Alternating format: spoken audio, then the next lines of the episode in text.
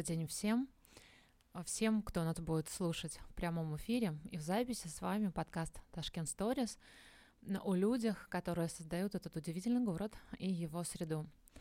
И вы знаете, неделю назад в Ташкенте был просто адский грязный воздух, и у меня было ощущение, что я вдруг попала в фильм «Катастрофу» и роман Кавки одновременно, потому что было, правда, очень сложно физически дышать и не покидало какое-то ощущение абсурда того, что мы сами это создали.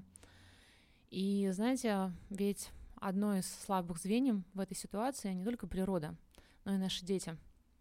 И, конечно, а, мне очень хотелось поднять эту, эту тему и поговорить об этом, и я очень счастлива, что у меня есть эта возможность. И сегодня задаться вопросом, а что же мы оставляем вообще нашим детям, и как, конечно, с этой достаточно сложной темой э, для детского восприятия разговаривать. И я а, рада, что у меня сегодня есть чудесные гости. Автор потрясающих книг об экологии для деток, а, режиссер, сценарист Мадина Муминова. Спасибо огромное, что вы пришли. Здравствуйте. Здравствуйте, благодарю, что пригласили. А, вы знаете, я когда начинаю какую-то беседу на тему экологии, всегда спрашиваю своего собеседника, что для вас значит экология. Почему? Потому что моя практика показала, что для многих людей это понятие а, имеет очень разное значение. И поэтому мне бы хотелось спросить также у вас, что для вас это слово экология? Ну, экология это в первую очередь чистый воздух, потому что когда ты чистым воздухом дышишь, а, ты мыслишь правильно, хорошо, ты чувствуешь себя живым, а когда тебя окружают зеленые растения, ну там жизнь кажется очень позитивной, э, ну вообще очень комфортно. Я совершенно не способна существовать без чистого воздуха. У меня вообще с детства аллергия на пыль, то есть я это ощутила очень давно.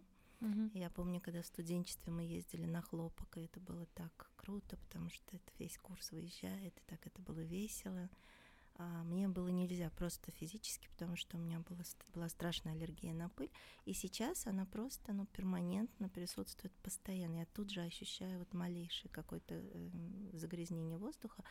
Я это чувствую. И, конечно, имея детей, внуков, ты всегда очень остро воспринимаешь любую проблему, которая существует в твоем обществе, потому что ну, мы уйдем, мы что-то видели, мы уходим постепенно но мы оставляем планету в очень плохом состоянии детям, и это меня очень сильно вообще коробит, э, беспокоит, я, я реально переживаю из-за этого. И я недавно приехала из Европы, насколько кристальный чистый воздух mm-hmm. там, как там дышится и мыслится, и пишется и общается, но вообще все совершенно качество жизни меняется. И, конечно, я сразу читаю новости последние вот э, в интернете и в, сети, в сетях и вообще везде, и я просто это очень сильно обеспокоена. Я все время писала, звонила детям о этих очистителях воздуха, и мне действительно ощущение, что это какой-то апокалипсис. Иногда вот э, такая волна тебя накрывает. Mm-hmm.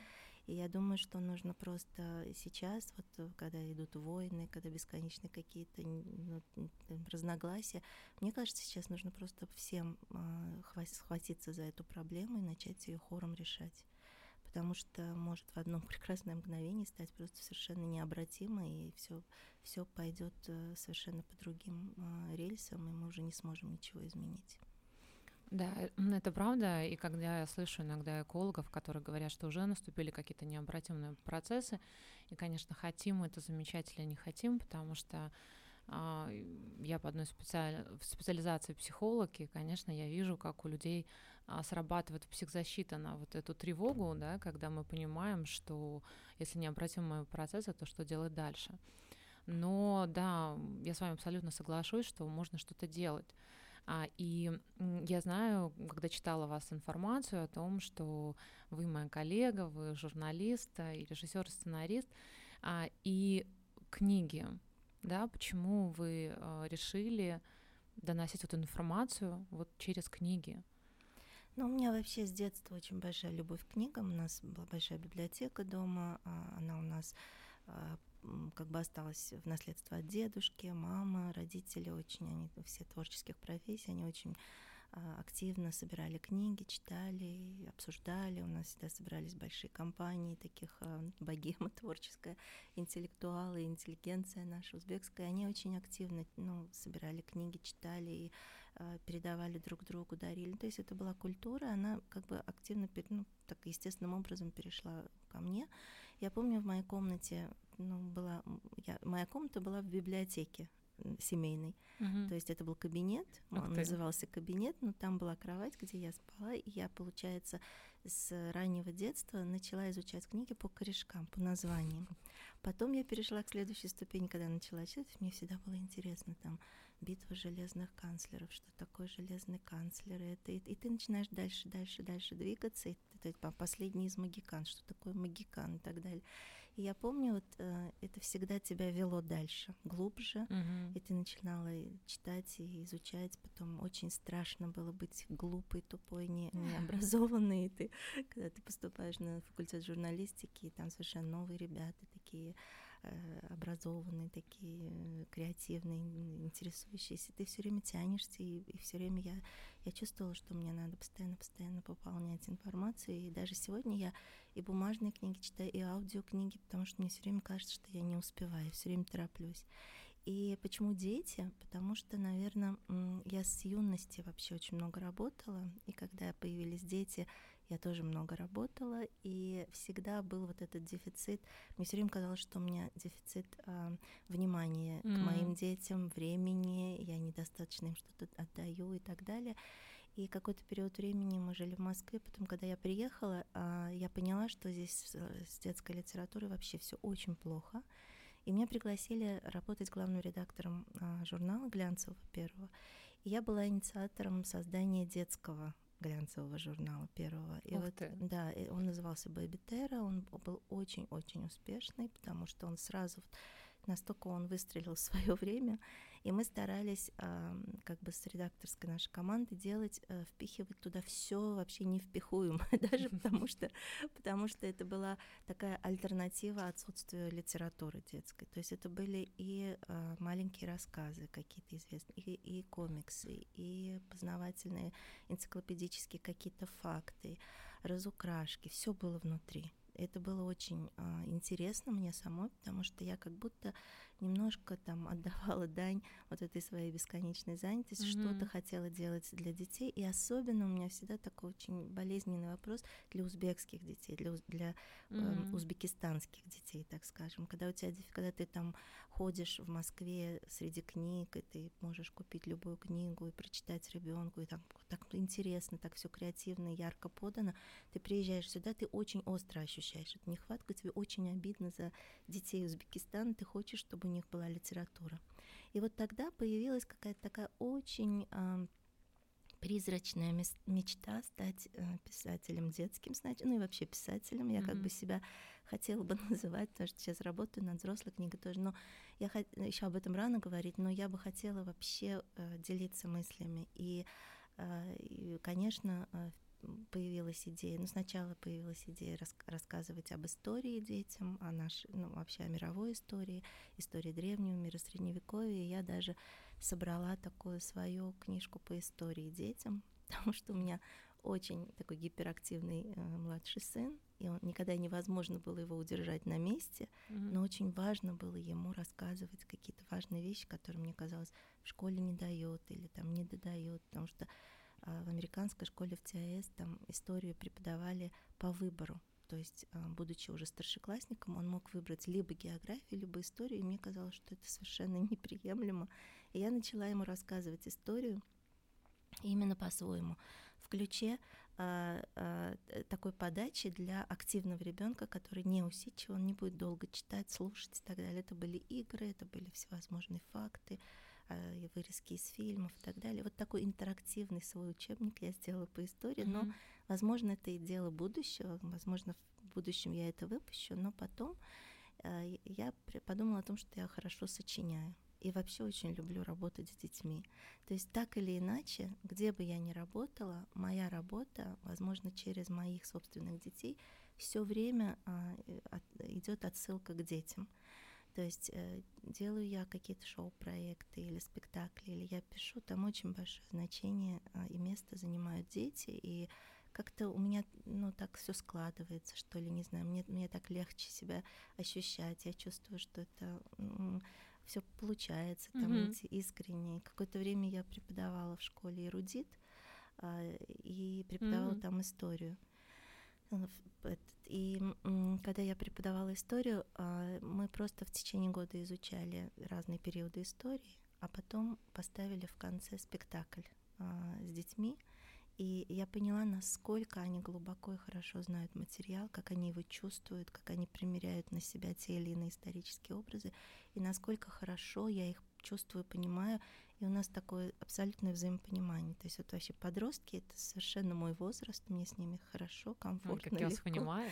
да, и поэтому я подумала, что вот а, тема экологии, которая есть, это, возможно, первое, что я хотела бы рассказать детям в такой совершенно не назидательной форме, а в сказочной ну, историях, маленьких историях про приключения а, животных, детей, которые просто сталкиваются с тем, что в их дом пришли проблемы, проблемы, связанные с, с экологией. Угу. Мне хочется вернуться к журналу, о котором вы говорили, детском. Uh-huh. А что с ним произошло? Не пережил какой-то кризис очередной? Нет, нет, э, все журналы эти закрылись, uh-huh. и, а, ну, как бы он, наверное, отработал, отжил свое. Uh-huh. Потом сейчас очень много других журналов выходит, детских, очень хороших. Ну, вот Baby Terra, он был первым.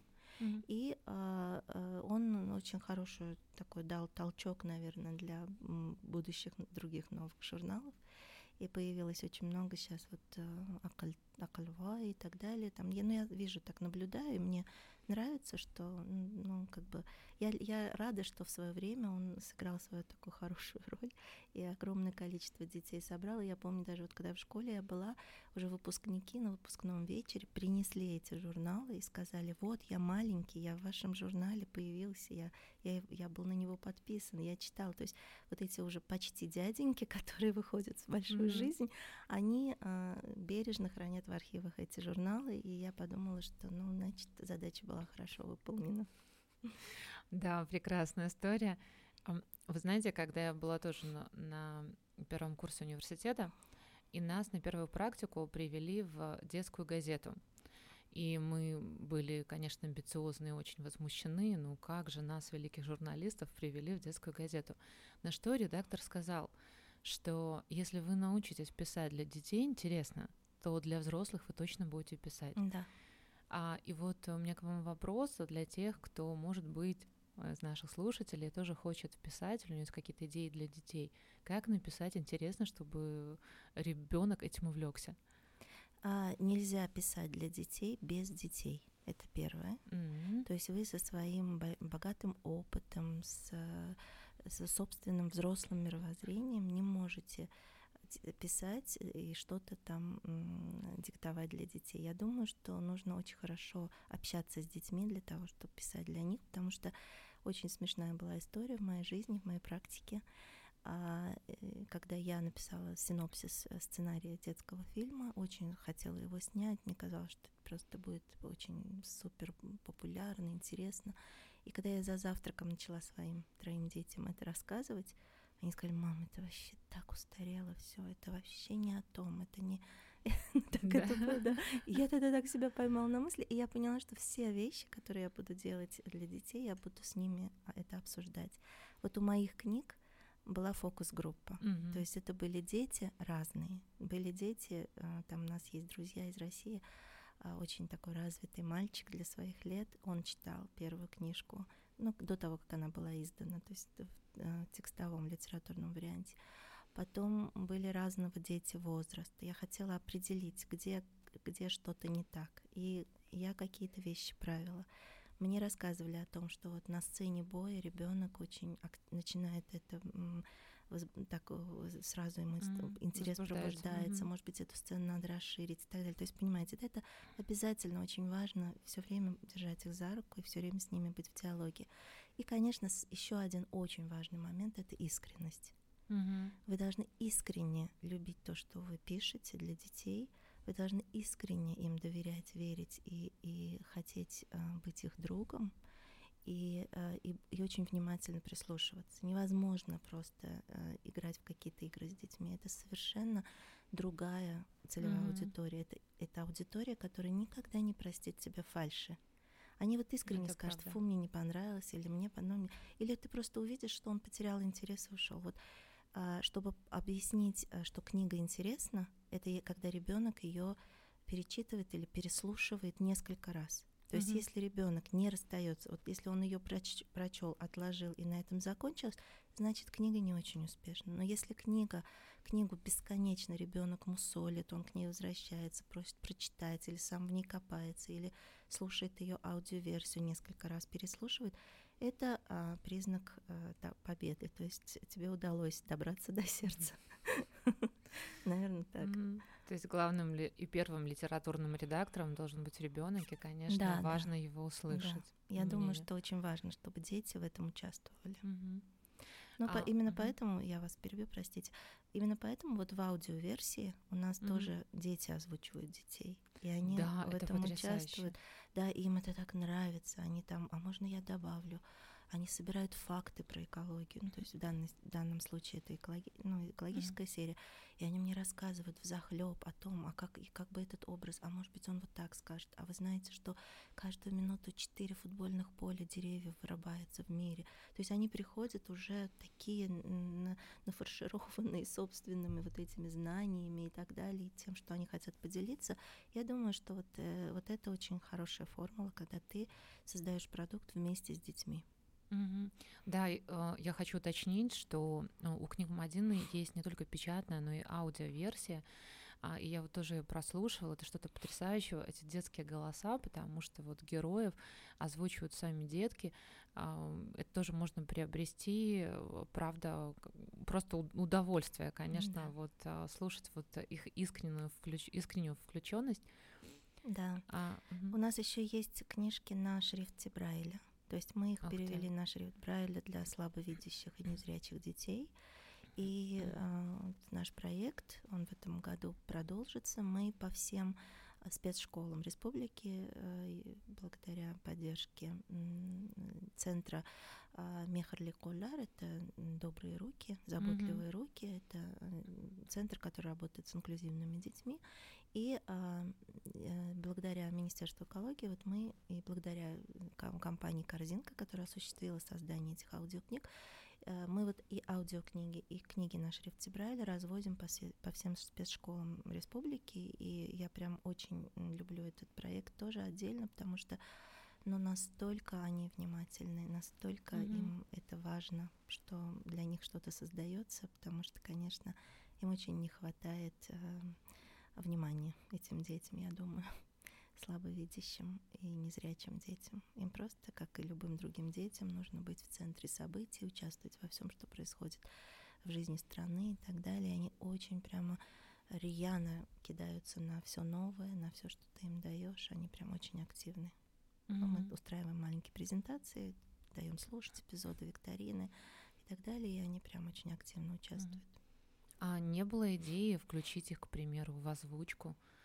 Ну, это, наверное, да. еще следующий этап, потому что это сложно. Они все раскиданы по стране. Mm-hmm. И, наверное, их очень много, на самом деле. Их нужно просто как-то, наверное, там есть прекрасные голоса. Вот знаете, когда ребенок плохо видит, у mm-hmm. него очень сильно, э, очень обостренный такой звук. Да, слух. вот я про это. Mm-hmm. Они слышат книгу, в так... аудиокнигу в таких мельчайших деталях, и потом они тебе рассказывают, и ты удивляешься, потому что ты сам не уловил, может быть, когда ты это создавал, но ты не концентрировал внимание на каких-то мелочах.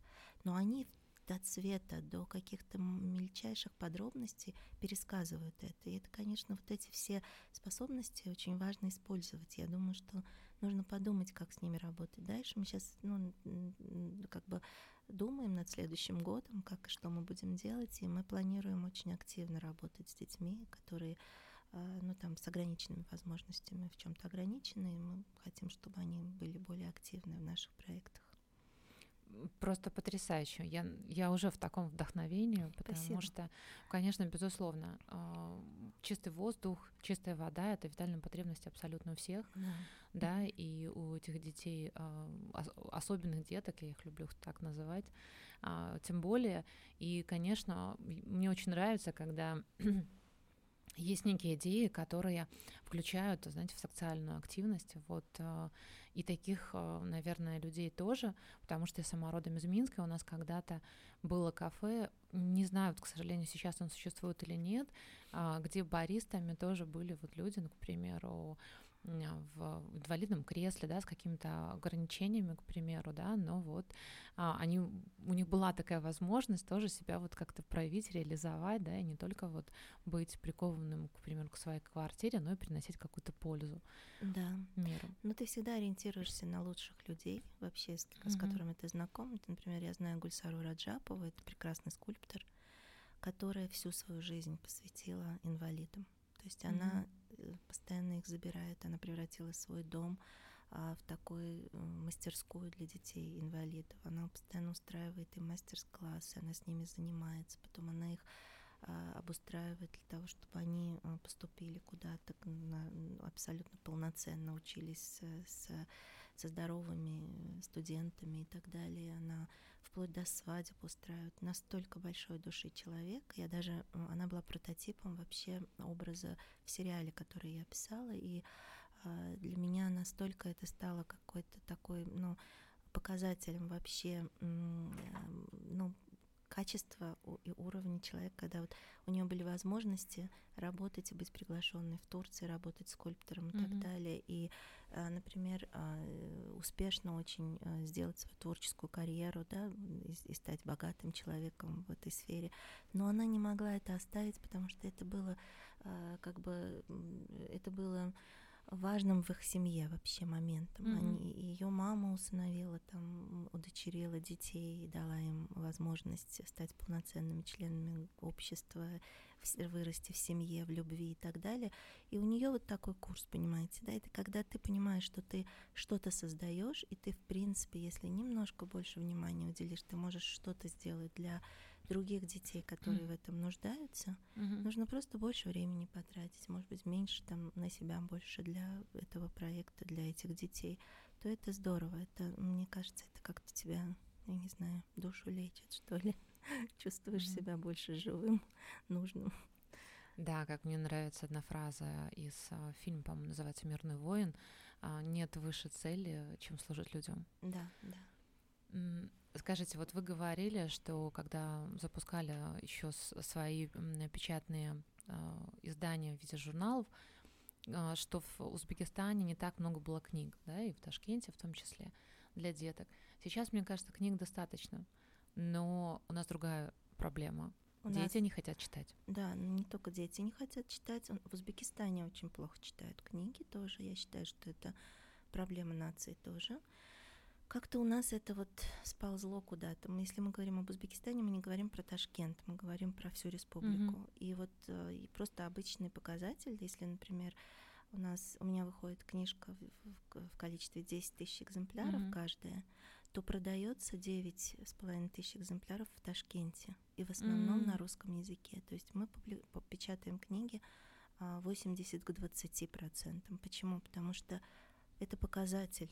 Это показатель м, покупаемости книг. Да? Речь здесь Мгм. вообще не о, не, не о покупке даже.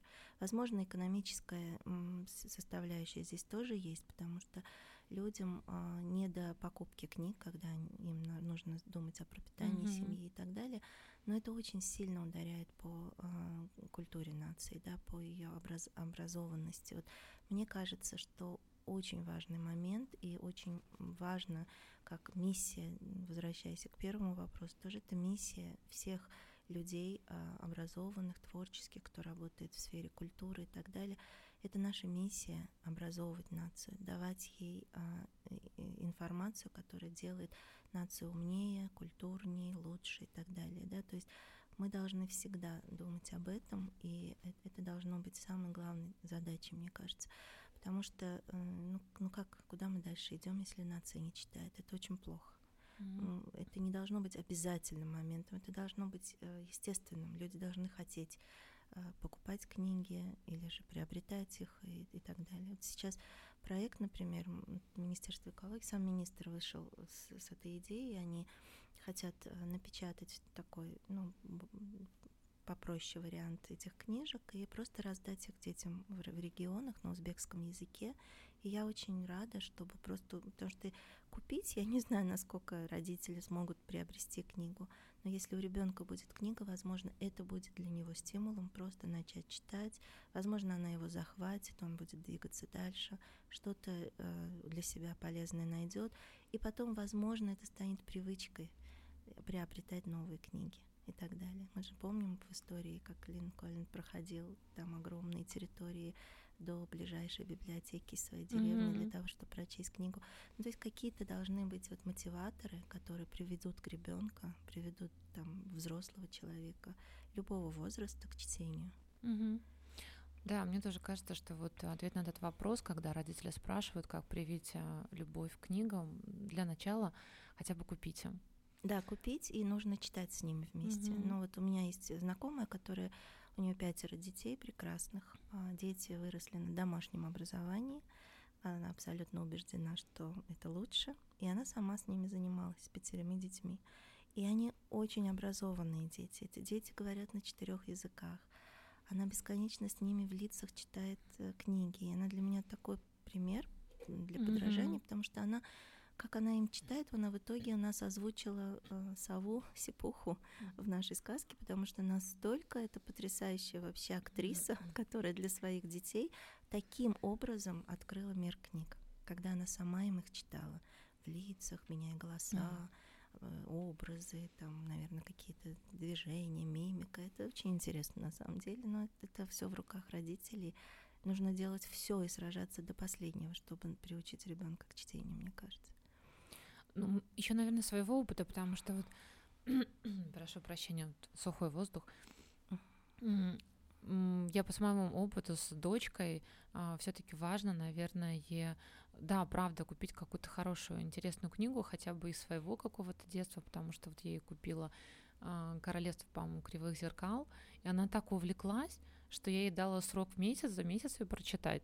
Она прочитала ее за 10 дней. Ну, и да, и и все, и после этого, когда она ее закрыла, говорит, мам, я еще хочу. А, да. А, и мне кажется, главное вот просто начать, да, вот первый старт, а дети как-то да, вот очень да. увлекаются. Ну, по содержанию очень важно. Понимаете, сейчас вот современные книги, они они делаются с какими-то там заморочками для того, чтобы mm-hmm. только привлечь внимание, там, что в них можно рисовать, их можно, там, я не знаю, какие-то там есть вот эти IP, когда там что прыгает, двигается, mm-hmm. когда ты телефон наводишь и так далее. Но сама суть книга должна быть книгой, и она в этом ее ценность. И если ребенок а, люб... ну вообще я считаю, что любые э, методы хороши, лишь бы ребенок начал читать. Но если mm-hmm. ребенок на это подсядет, то это будет прекрасно, потому что он будет только развиваться и идти вперед благодаря книгам. Это да, здорово. да.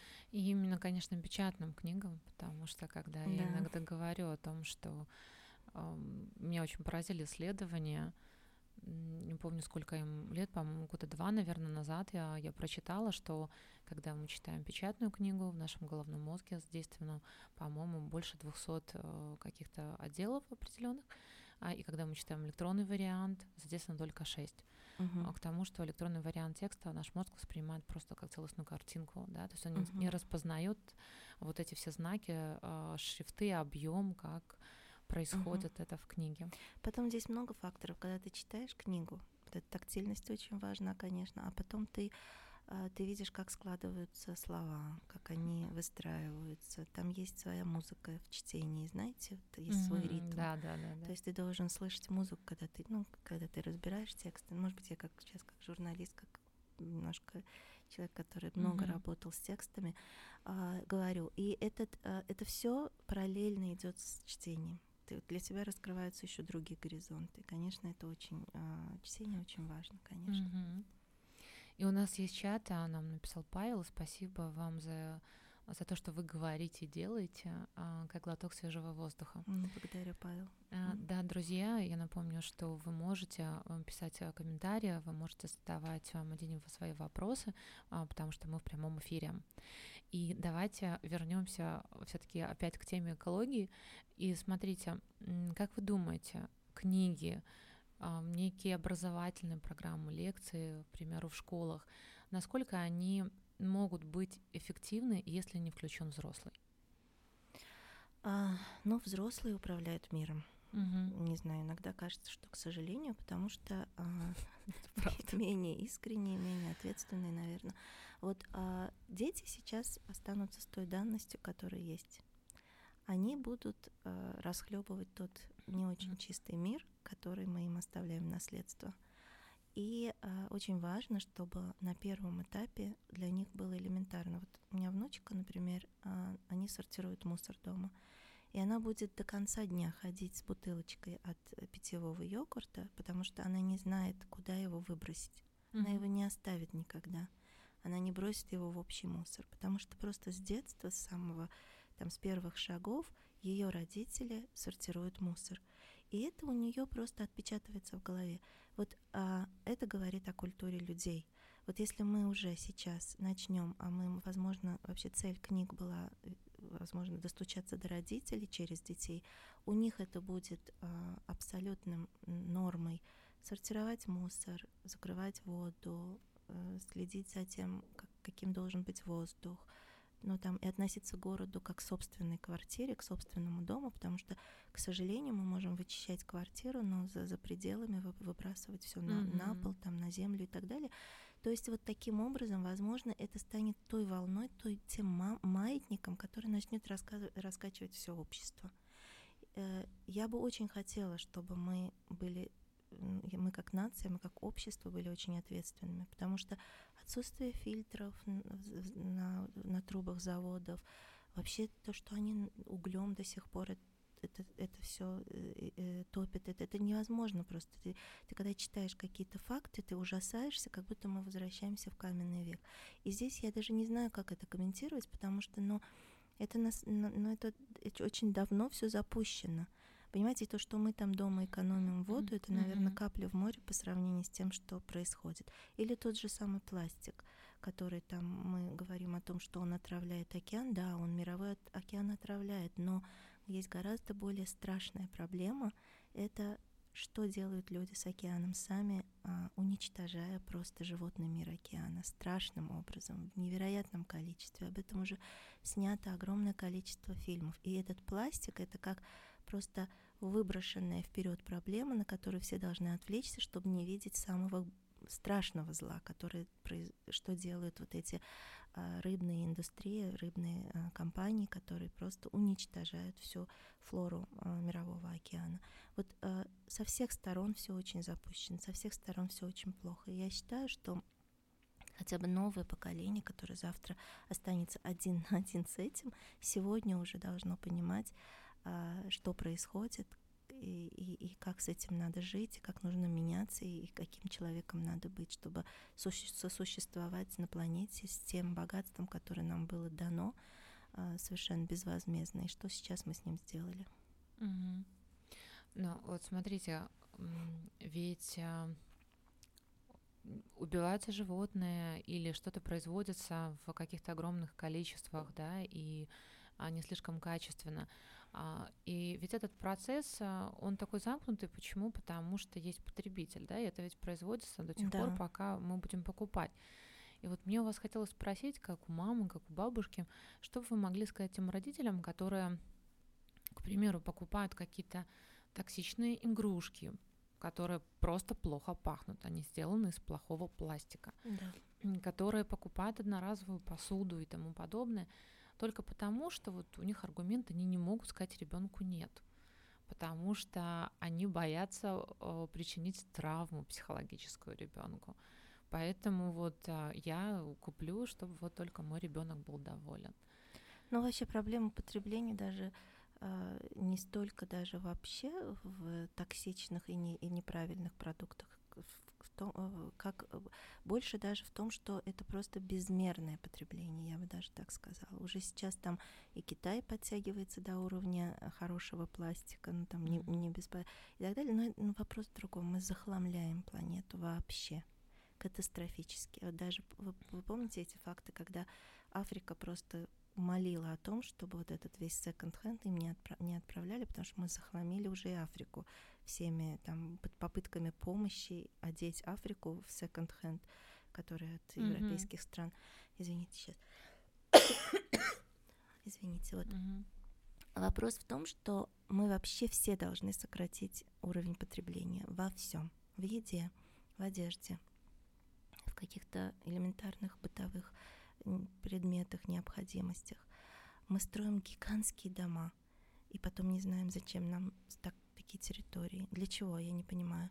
Мы там покупаем невероятное количество одежды, обуви. Но на самом деле я тоже не самый лучший там пример, наверное. Это данность, в которой мы живем, это привычки, которые веками в человеке вырабатывались. То есть, если ты, например, ой, простите сейчас. Mm.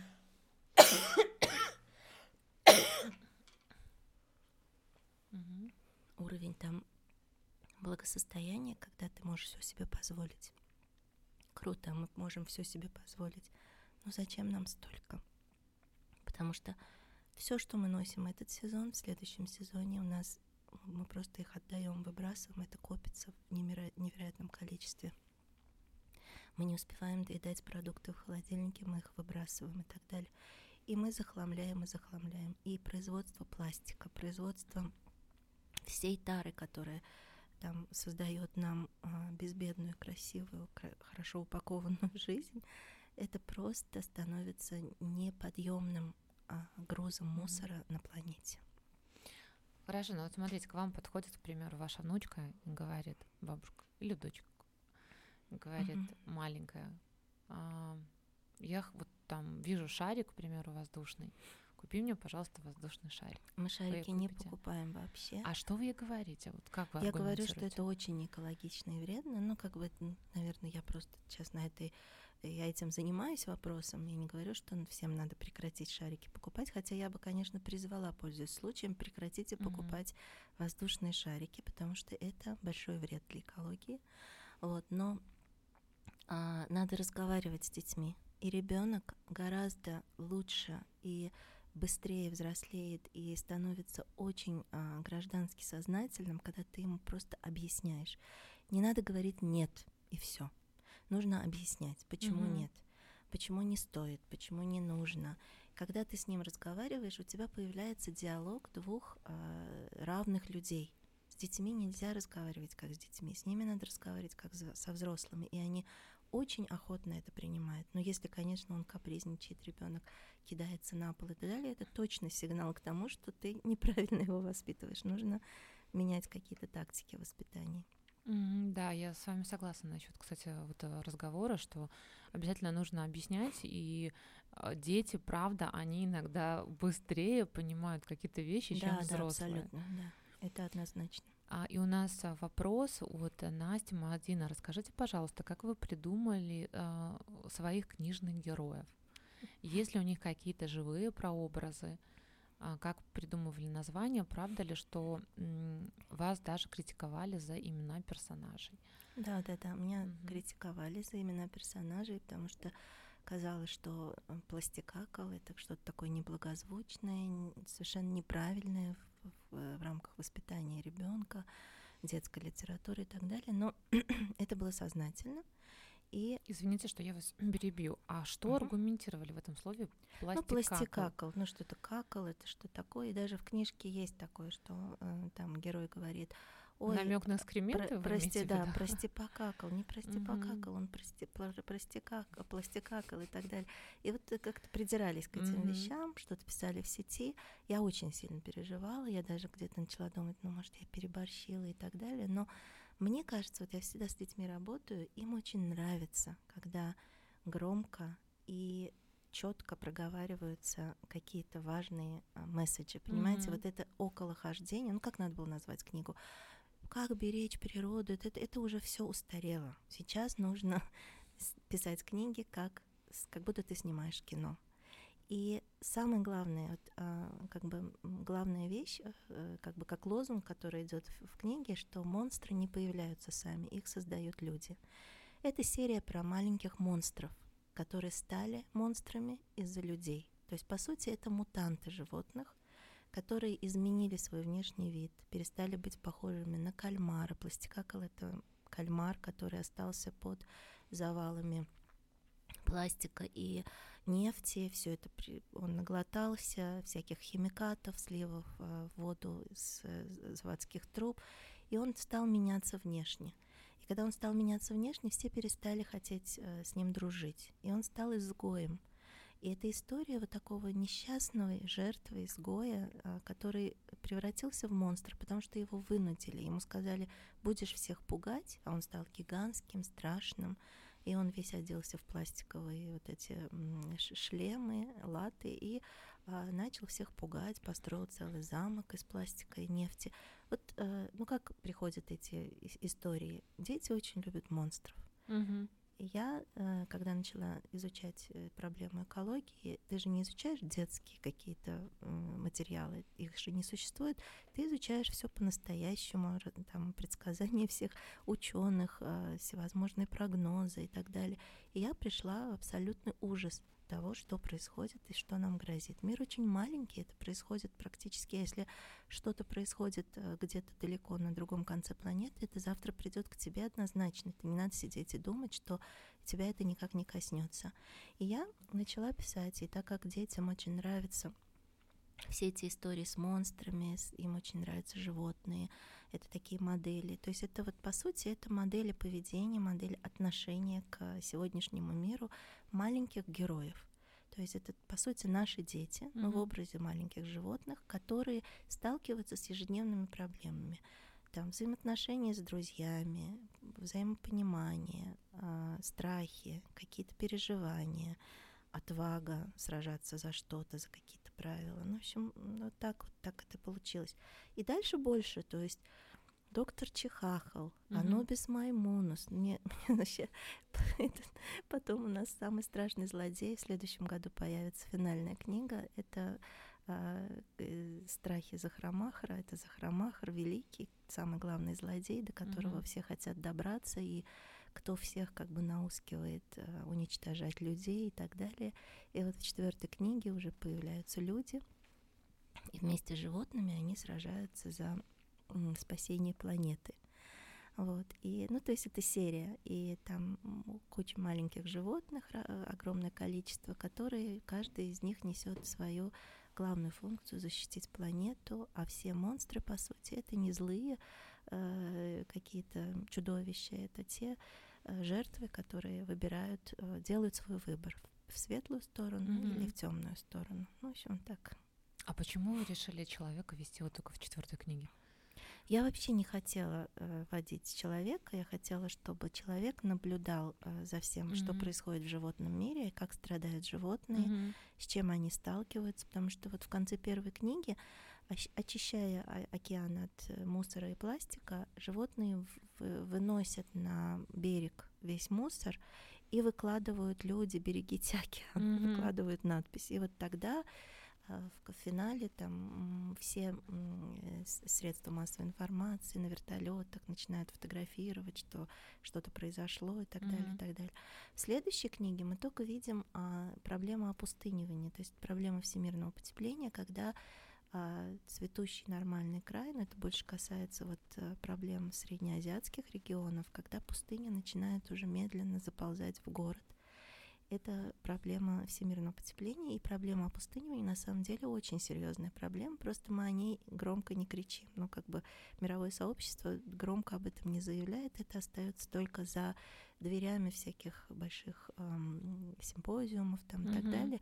Громко об этом не кричат, как там об, об угольной промышленности, или, там, потому что Сейчас очень много протестующих в Европе, они обливают краской картины, да, привлекают да, внимание, да. да. Mm-hmm. То есть эти проблемы, они как бы на поверхности, но опустынивание это очень серьезная наша проблема. Она завтра сильно и громко постучится к нам в двери, об этом нужно думать, говорить и что-то с этим решать. И вот вторая книга посвящена этим вопросам.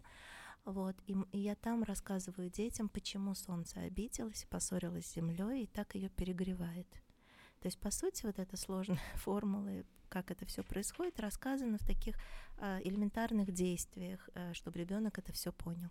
Мне очень важно, вот понимаете, чтобы детям что-то рассказывать, они должны понимать глубоко. Не, mm-hmm. не надо им говорить, плохо, э, там, если ты будешь мусор бросать, это плохо, или вот если вот солнце, там, всемирное потепление, что такое всемирное потепление, к чему это приведет?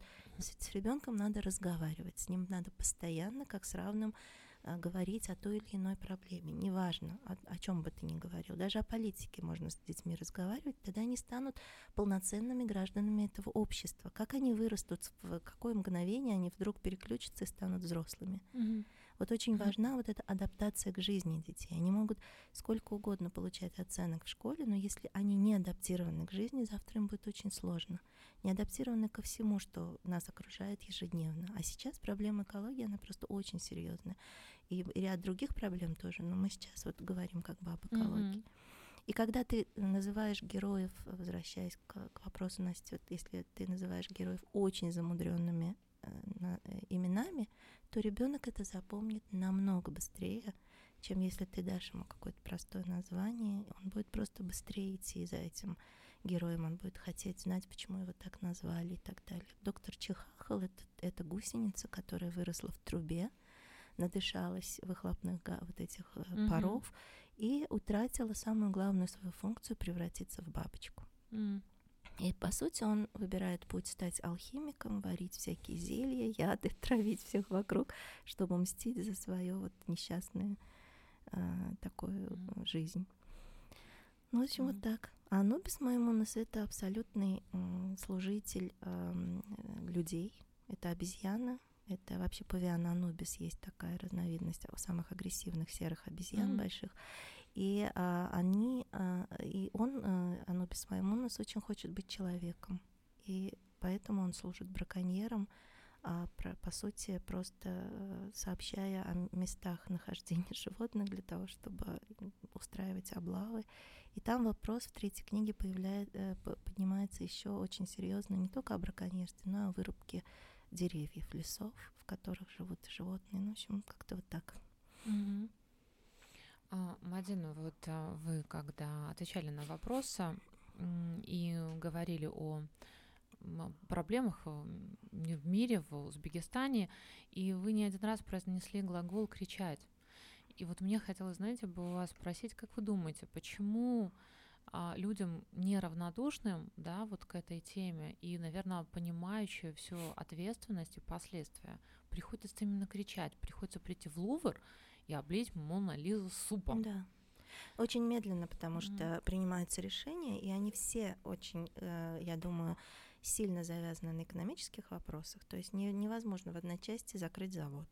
Невозможно а, в одной части там внести какие-то правила, штрафы, их не соблюдают. Вот сейчас э, в Ташкенте в шесть раз больше за последний год стало автомобилей. Это совершенно бесконтрольные производства машин, ну, я, может быть, не права в, в этих фактах и не имею права говорить, нужно остановить автомобильное производство, людям нужны машины. Сейчас в столице там у каждой семьи две-три машины, и они все в городе.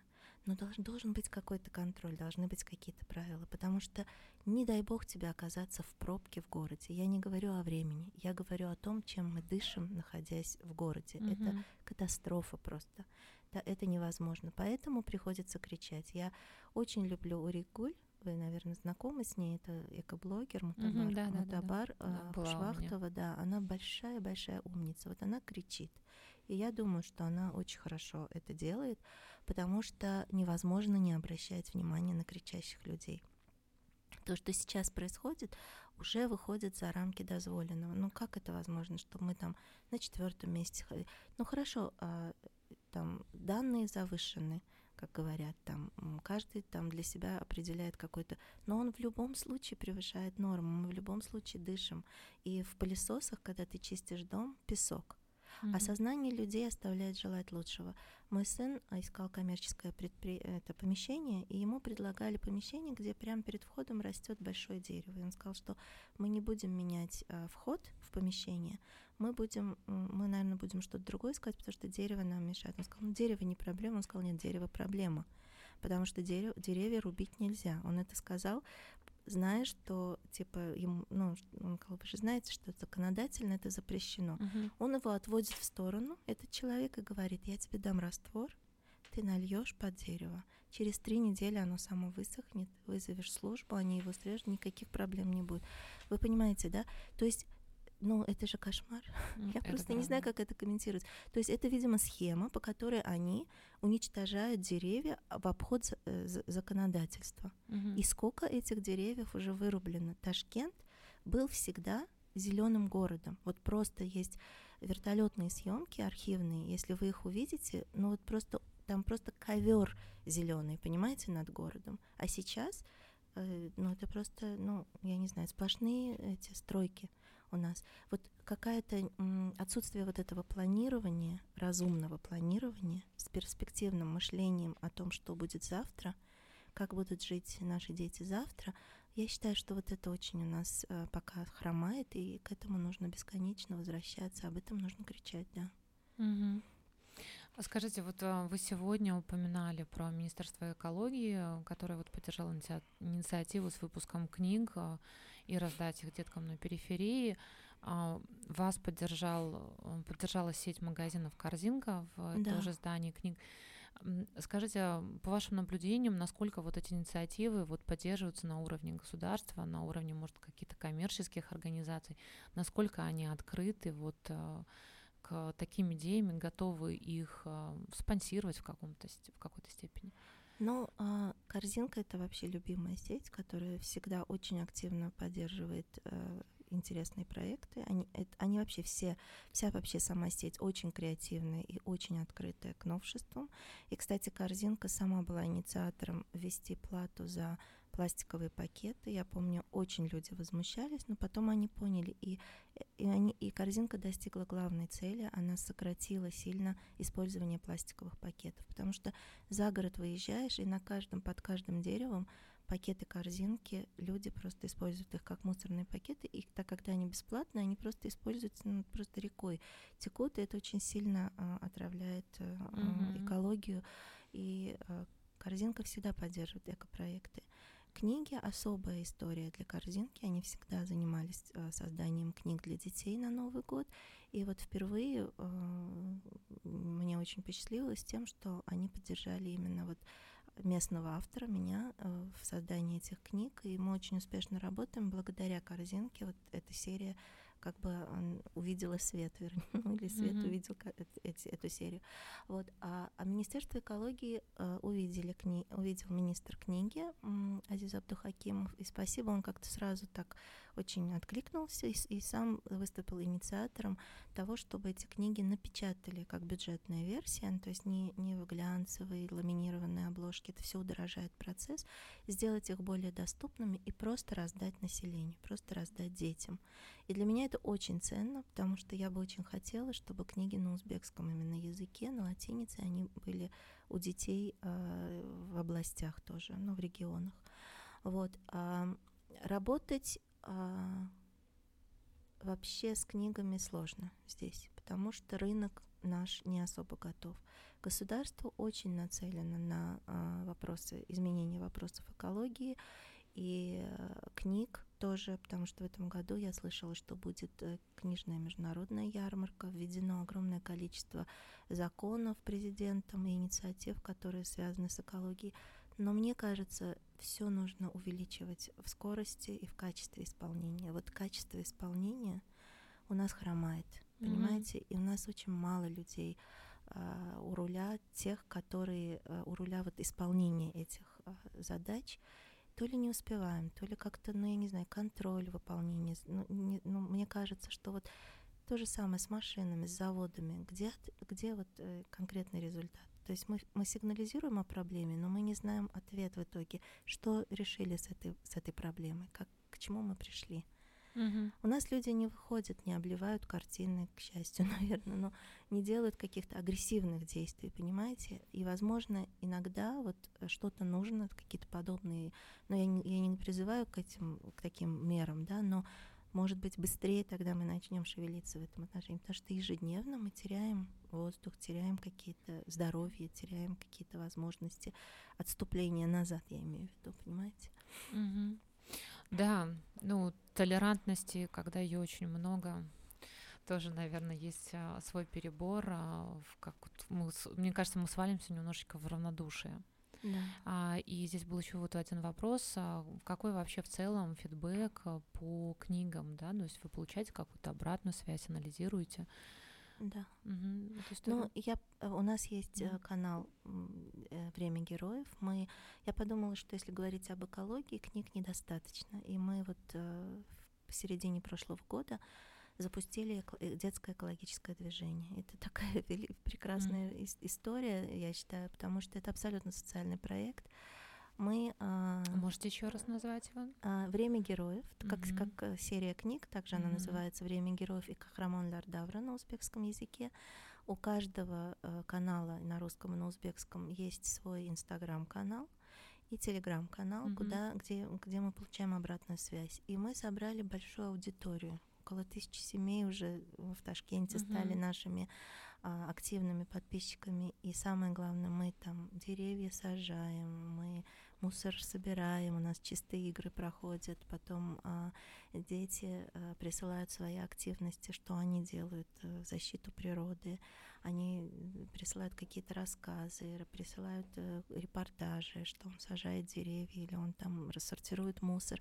И мы в конце года учредили премию, а, называется она «Маленький экогерой», где мы одевали прям самым активным участникам а, геройские плащи. У нас прям Мгм. есть геройские плащи. Они получали Супермены. супермены, да, потому что героев надо воспитывать самим. И плюс а, каждому ребенку, который пришел на мероприятие, каждый, кто участвовал в наших акциях, мы даем э, паспорт экогероя. Мгм. В этом паспорте, он там имеет количество месяцев в году, они собирают печати активности и в конце года становятся претендентами на получение плаща героя. Мгм. То есть вот такая вот организация детская абсолютно, где родители очень активно участвуют, сажают вместе с нами. Вот мы, кстати, 225 деревьев посадили на Мгм. такой Прям. достаточно пустынной да, зоне, и мусор собрали 442 килограмма за раз. То есть я так могу вот этим гордиться. Так что у нас есть еще и экодвижение на базе книг. Прекрасно, друзья, присоединяйтесь, мы оставим все ссылки, и у нас есть комментарии. Очень от Павла очень хорошее замечание про то, что надо менять подходы, что писать книги надо теперь как кино, а, это не хорошо и не плохо, это да, на сегодняшнего дня, это вы к тому, что Да. вы говорили ранее, и спасибо вам огромное. И да, один час пролетел просто незаметно, а, и мне тоже хочется сказать вам спасибо огромное, но в завершении у нас есть вопрос, который мы задаем всем гостям.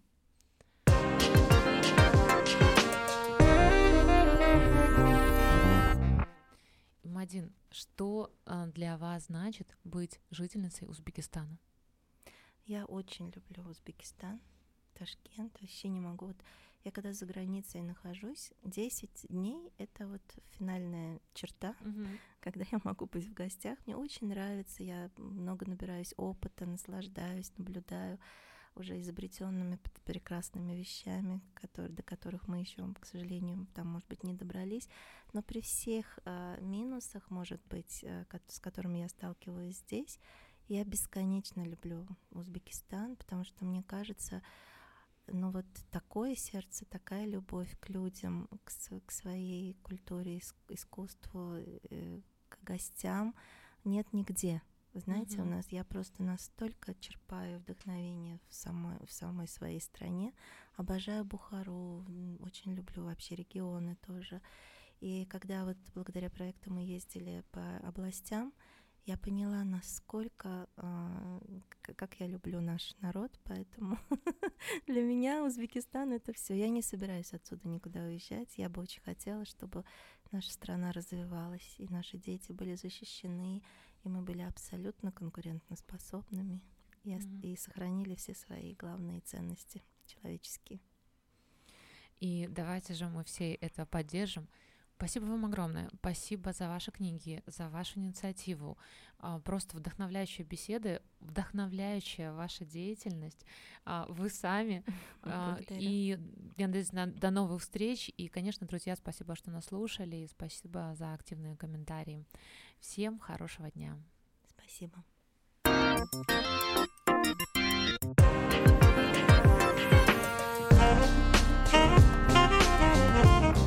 Thank you.